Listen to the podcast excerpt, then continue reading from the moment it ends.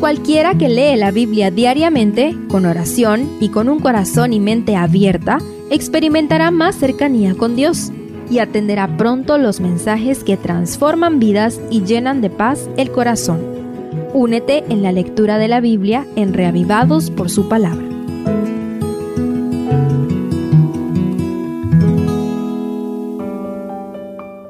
Job 17 Después de las quejas del capítulo anterior donde vislumbró a Dios como su enemigo, el capítulo de hoy se vuelve hacia el lúgubre pensamiento de la muerte. La mayoría piensa que el último versículo del capítulo anterior debiera ser parte del capítulo de hoy. Acompáñame a estudiar y reflexionar. En primer lugar, consideremos los versículos 1 al 5 donde Job pretende apartarse de las injurias de sus amigos. Las consolaciones de aquellos hombres solamente lo habían terminado de hundir en la desesperación. Sin embargo, a pesar de que los comentarios impertinentes y poco sabios de sus amigos, es admirable la búsqueda insaciable de una esperanza en Dios. Presta mucha atención al versículo 3. Dios mío, ten la bondad de ser mi fiador.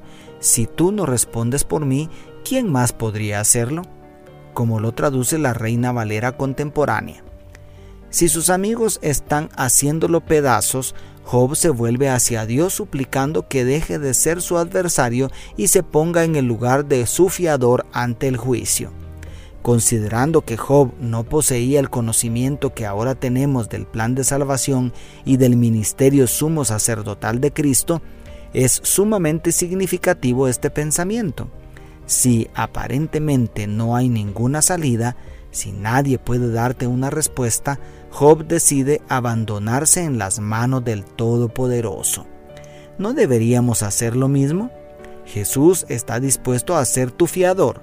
Él es tu único garante delante del tribunal celestial. En segundo lugar, en la parte central y la más extensa del capítulo, Job critica la actitud de sus amigos.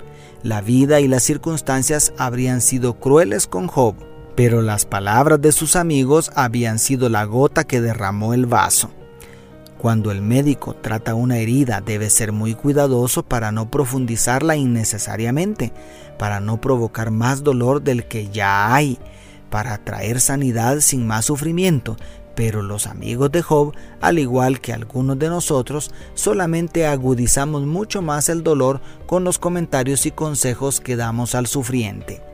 En medio de ese oscuro contexto examina las palabras del verso 9. A pesar de todo, proseguirá el justo su camino y el puro de manos aumentará la fuerza.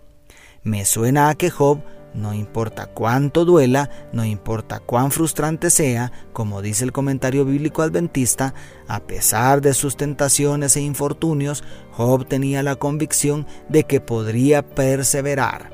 Tenía convicciones muy firmes en cuanto a algunas cosas. La calamidad podría sacudirlo, pero jamás destruiría su integridad. Oh, cuánto necesitamos un poco de esa fidelidad inquebrantable. ¿Estamos dispuestos a mantenernos firmes aunque se desplomen los cielos? Por último, a partir del verso 11, Job vuelve a la misma idea con la que inició el capítulo, la muerte. Cada versículo nos hace descender a las profundidades de la desesperanza. A estas alturas Job ya no tiene esperanza, su única salida parece ser la muerte. Con tanto dolor encima, ¿quién no desearía un poco de reposo aunque sea en el sepulcro? En estos momentos, Job no puede saber aún que su caso no está cerrado, que la lucha entre el bien y el mal aún no ha terminado, que aún le quedan muchas batallas por ganar. Si tú sientes que llegaste al final del camino, no desesperes, vuélvete a Dios y pídele que sea tu fiador Decide permanecer firme en tu integridad y espera con confianza, porque si no es hoy, mañana habrá liberación.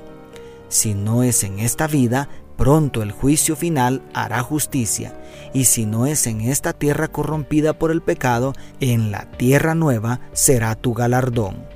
No mires a la muerte como tu única salida. En realidad, sí es cierto que solo existe una salida, pero esa se llama Jesús. ¿Qué estás esperando para venir a sus pies con todas tus desgracias para que Él las transforme en bendición? Dios te bendiga, tu pastor y amigo Selvin Sosa.